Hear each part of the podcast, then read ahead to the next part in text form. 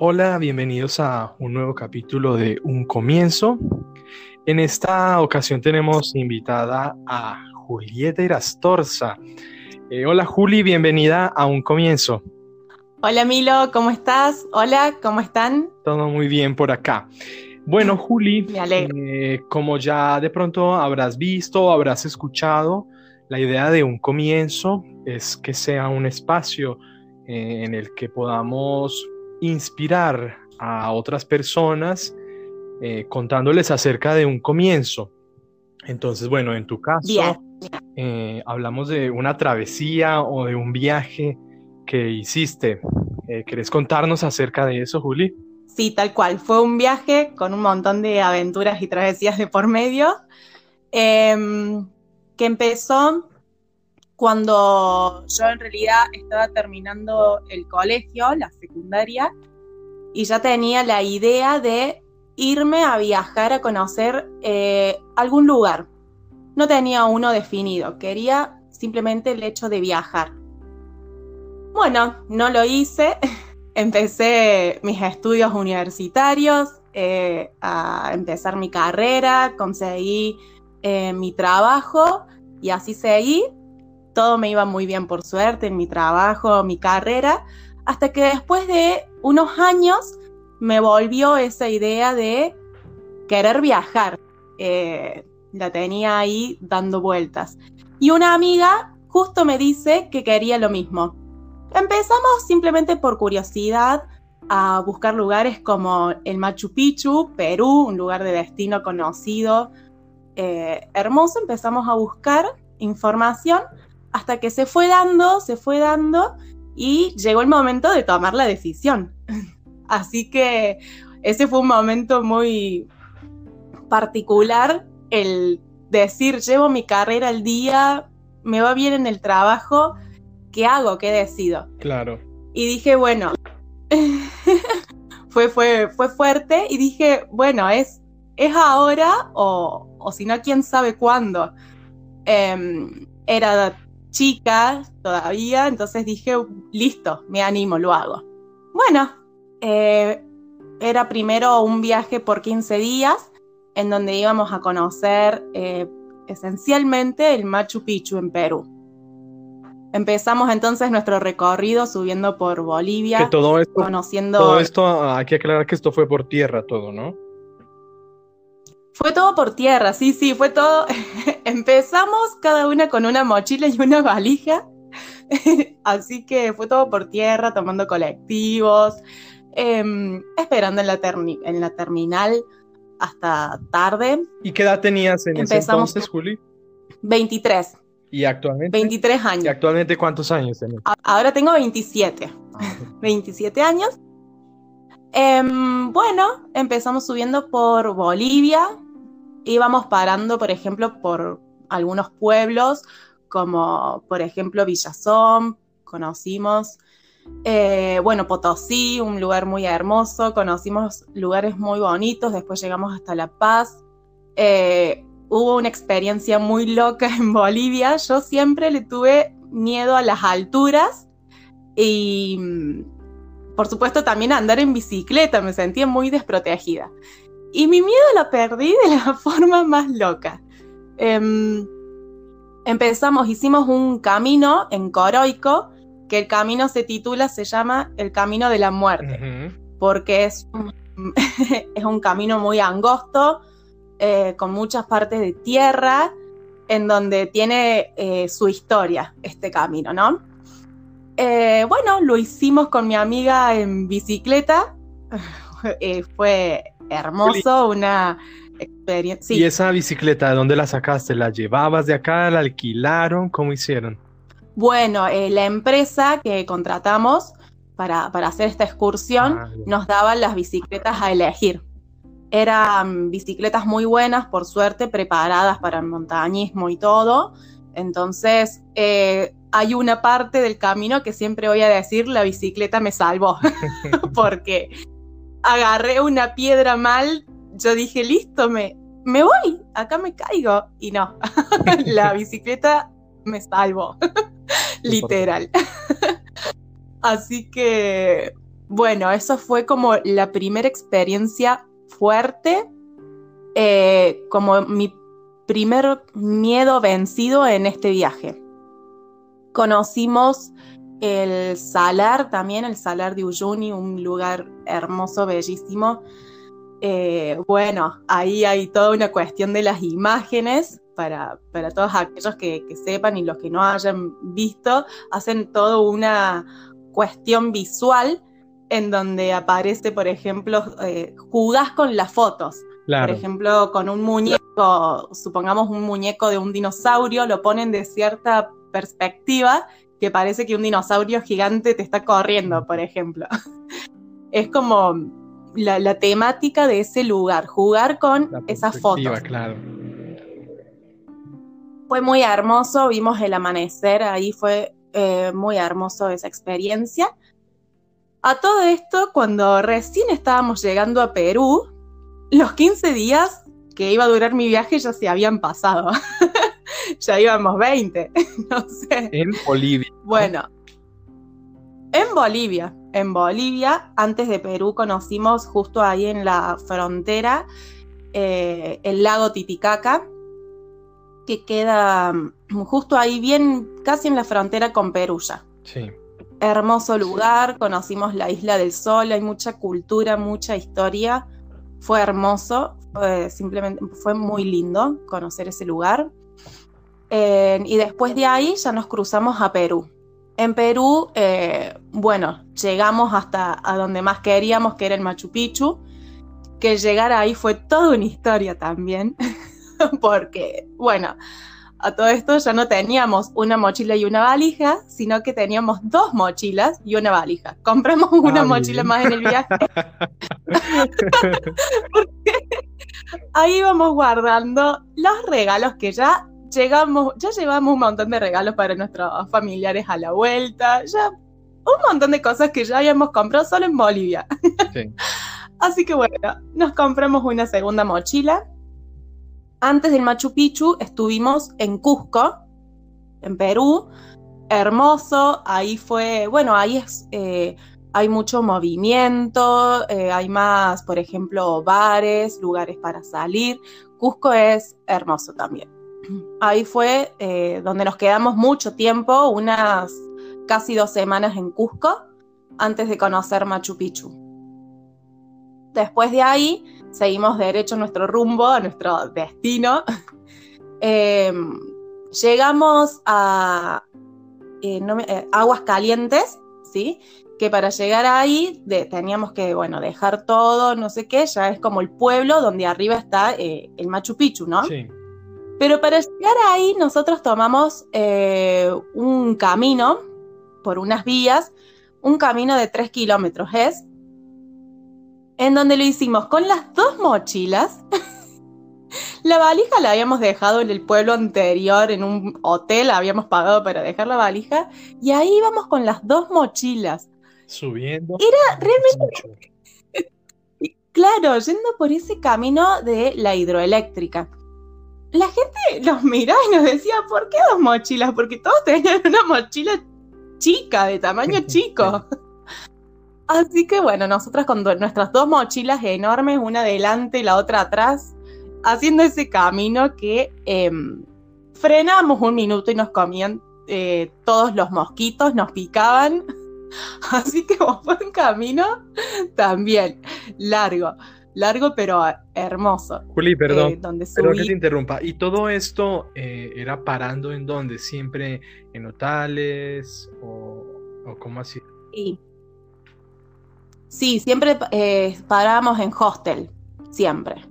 Eh, esos eran nuestros puntos. Eh, hostel o algún hotel donde había lugar eran nuestros puntos. Antes de agarrar nosotros, por ejemplo, el camino de la hidroeléctrica, estuvimos en Santa Teresita, en donde después un taxi nos llevó hasta empezar ese camino. Y al final del camino de la hidroeléctrica también tomabas otro taxi o autos o motos en donde te llevaban hasta el pueblo de Aguas Calientes. y siempre parando en, en hostel. Claro. En los cruces, en los cruces de la frontera, ¿cómo, ¿cómo te fue con eso? Viste que generalmente, no sé, te revisan la mochila, el pasaporte, hay filas, ¿qué tal fue eso? Bueno, eso no, no tuvimos problema por suerte. Eh, siempre teníamos, eh, yo eh, podía cruzar la frontera con mi DNI, no me hizo falta el, el pasaporte. Así que, bueno, ellos sí te controlan la cantidad de días si cumpliste con eso, porque si no te cobran una multa. Te dan cierta cantidad de días para estar.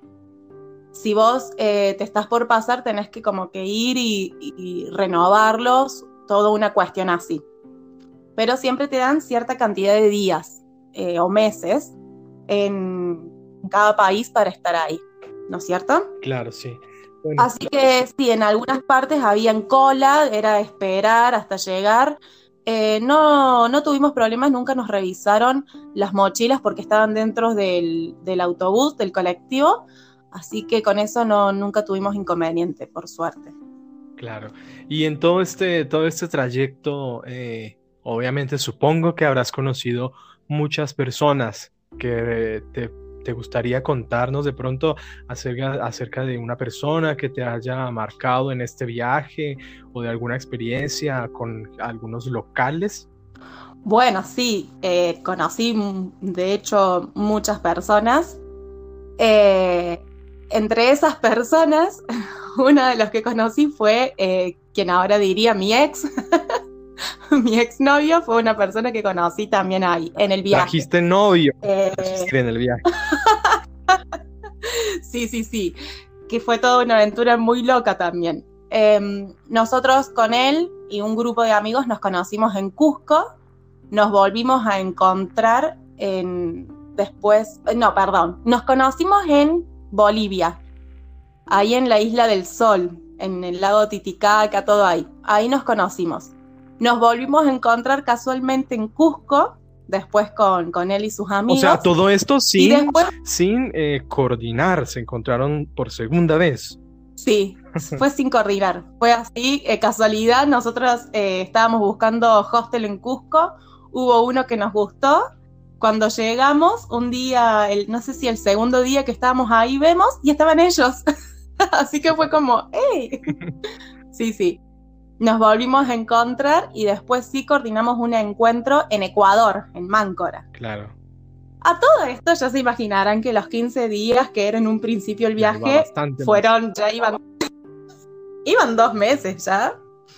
Así que, bueno, esta persona después en, en Máncora, en Ecuador, eh, como que ya empezó a surgir algo entre, entre nosotros dos. Él iba viajando solo en moto, que era otro de mis sueños pendientes, hacer un viaje en moto.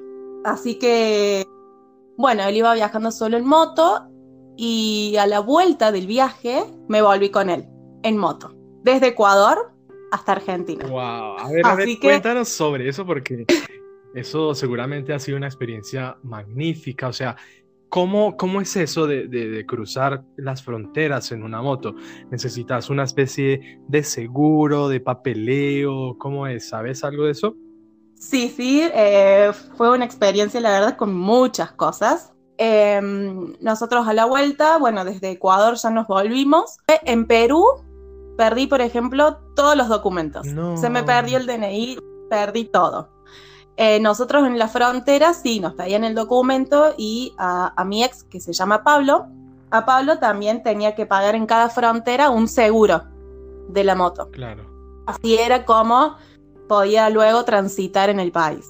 En Perú perdí yo toda mi documentación, así que nos tuvimos que quedar unos días más inesperadamente en Lima, donde fui a, hacer, sería un pasaporte temporal, lo llaman, que recuerdo que me cobraron 50 eh, dólares en aquel momento.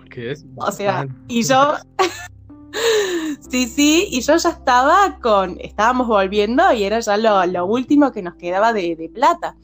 Imagínate que en Ecuador nosotros ya habíamos trabajado para juntar plata habíamos hecho, por ejemplo, trufas, habíamos hecho un montón de cosas, sándwiches así para comer, para juntar plata. Así que ya habíamos trabajado para, porque nos estábamos quedando sin ahorros. Era todo una, una cuestión. Así que fue mucho. Tener que poner 50 dólares fue como... Bueno, eh, yo estaba en un hostel en Lima eh, y no, nunca supe cómo fue que los perdí. Simplemente un día los estaba buscando porque los tenía siempre guardados como en una cartera chica. No estaban, así que fue toda una desesperación todo, tener que ir a tramitarlos de nuevo. Me muero. Debe ser como de, las peores cosas, yo creo que debe ser esa, que se te pierdan los documentos fuera de tu país. Es como que bastante complicado. Sí, porque te agarra una desesperación, lo primero que pensás es, me van a encontrar y me van a reportar, no sé. no voy a salir de... Un montón de cosas. No, voy a terminar viviendo en la calle. claro, ahora, ¿qué voy a hacer? ¿Qué le digo a mi familia? Sí, no, no, terrible. Em, y bueno, cuando, cuando volvíamos en la moto, hubieron muchas experiencias, para, pasamos, por ejemplo, por, era casi manejar todo el día hasta llegar a un pueblo o a alguna ciudad donde poder encontrar un hospedaje. Todo esto, Julio, Así que con, con Google Maps, me imagino, ¿no? No, el celular casi que ni lo usábamos porque guardábamos la batería. Así que todo esto era Mirando frenando a alguien en la ruta y sí. mirando los carteles, frenando a otros viajeros en la ruta y preguntándole, ¿qué tengo que tomar para seguir para tal lado? Así, una vez así también nos equivocamos, nos fuimos por otro lado. y equivocarse era todo un tema porque se acababa la nafta. y en algunos lugares las estaciones no estaban tan cerca. Así que fue una, una experiencia inolvidable en algunas rutas incluso, eh, bueno, Pablo manejaba de noche, eh, y el asfalto estaba todo con escarcha, así que era como eh, todo un tema, porque había que avanzar rápido, pero con las rutas así no se podía. Claro. Así que me acuerdo en el cruce, en el cruce de, de Chile a Argentina, nosotros bajamos por una montaña re alta, no me acuerdo el nombre del, cruce ahora, pero eh, bueno, bajamos por una montaña re alta en donde había todo neblina y escarcha. Así que era esa emoción, esa desesperación de decir, no veo el camino del frente, voy viajando por la montaña, no sé qué hay al frente. Así que sí, volver en moto fue una experiencia con muchas emociones de por medio. Mm, sí, yo creo que bastante experiencia fue que los 15 días se convirtieron en varios meses, que te encontraste, te importaste, te trajiste un novio, te viniste en moto, perdiste los documentos, fue como toda una travesía, ¿no? Sí, sí, cuatro meses fue de vuelta, incluso en Chile, la moto se rompió, eh, se, se rompió el pistón, así que fue quedarnos muchos días en Chile sin encontrar repuestos. Mm. En eso estábamos en un momento eh, en un pueblo tratando de hacer dedo en, la ruta para que alguien nos lleve a algún lugar donde vendan repuestos de moto. Nos encontró un, chico que como que frena más adelante. Y en eso se vuelve y dice, uy, dice, casi que, no freno porque nunca eh, levanto mochileros, dice el chico. Claro. Pero bueno, dice, los vi y me arriesgué. Así que, eh, bueno, nos contaba que, bueno, que él vivía ahí en Chile con su familia, nosotros le contamos lo que nos pasaba, que llegábamos ya dos días sin saber qué hacer literalmente, casi no nos quedaba plata. Eh, no teníamos los repuestos de la moto y el chico nos invitó a ir a su casa con su familia. Nosotros dijimos, más allá de que sabíamos los riesgos que se corren, era nuestra única salida. Dijimos, bueno, así que fuimos a la casa de él, conocimos a su esposa, sus dos hijas, gente realmente... Me imagino a él entrando por su casa, miren lo que les traje, me encontré. sí. Los chicos. Sí, sí, sí, así fue, nosotros dos ahí, una moto rota, eso llevó. No, la verdad que muy amables cómo nos recibieron, eh, muy buenas personas, nos dieron lugar en su casa, nos recibieron como si nos conocieran de toda la vida. Eh, gente increíble, gente increíble que conoces en el viaje, que te das cuenta eh, cuántas buenas personas hay allá afuera. Realmente fueron, como siempre decimos, unos, unos ángeles que se nos cruzaron en nuestro camino. Claro. Así que bueno, gracias a, ellos eh, nos llevaron, ellos conocían por ahí un poco más, ahí en Chile, conseguimos los respuestos y finalmente pudimos retomar el camino. Que nos pasó algo parecido, ahora que me acuerdo, en Ecuador también, donde también un chico nos recibió en su casa. Así que fueron, hubieron muchas aventuras, ahora que me hacías acordar, parecidas, donde la moto fallaba. y era todo un tema encontrar los repuestos. Es todo un tema porque, digamos que hoy puedes hablar de esto riéndote, disfrutándolo quizás, pero a lo mejor en el momento sentís frustración, sentís tristeza, sentís que querés estar en tu casa con tu vieja nomás. Sí, lo sentí un montón de veces. Eh, el frío que pasé, nosotros por ejemplo estuvimos por el desierto de Atacama también haciendo la ruta. Ay, Milo, si te contara el frío que, que pasé en esa ruta, eh, yo deseaba llegar a un lugar en el cual poder abrigarme. Y sinceramente era llegar a lugares donde nunca te sacabas el frío porque muchas veces los hostels no tenían agua caliente. No. Entonces vos venías con escarcha en el cuerpo y era bañarse con esa agua fría y era, era algo de nunca terminar. Así que esos momentos eh, uno no se da cuenta lo que es tener agua caliente en su casa, lo que es tener una, cama y sentirte abrigado y en esos momentos no, no, no se te pueden venir tanto esas cosas a la mente. Claro. Y decir, wow, mira lo que tenía. Justamente esto, esta parte, Juli, yo creo que ya nos lleva eh, a, la, a, la, parte final, ¿no? Se nos hizo bastante largo. Bueno, eh, la idea es precisamente eh, que esto sea una especie de, motivación para las demás personas. Si, si tuvieras en cuenta o, o, si muchas personas te escucharan, ¿qué sería o cuál sería el mensaje que, que les dirías muy clara y concisamente, concisamente sí, acerca de, esto, de, de emprender su viaje o de emprender su travesía? Bien, lo primero que les diría es que no tengan miedo, que eh, muchas veces el, miedo paraliza, pero porque no sabemos cuántas cosas hermosas y maravillosas hay y todo lo hermoso que, te puede llegar a pasar, incluso cuando a pesar de lo que pasa a tu alrededor, tu energía siempre es positiva y siempre pensando en que algo bueno va a pasar, algo bueno va a llegar.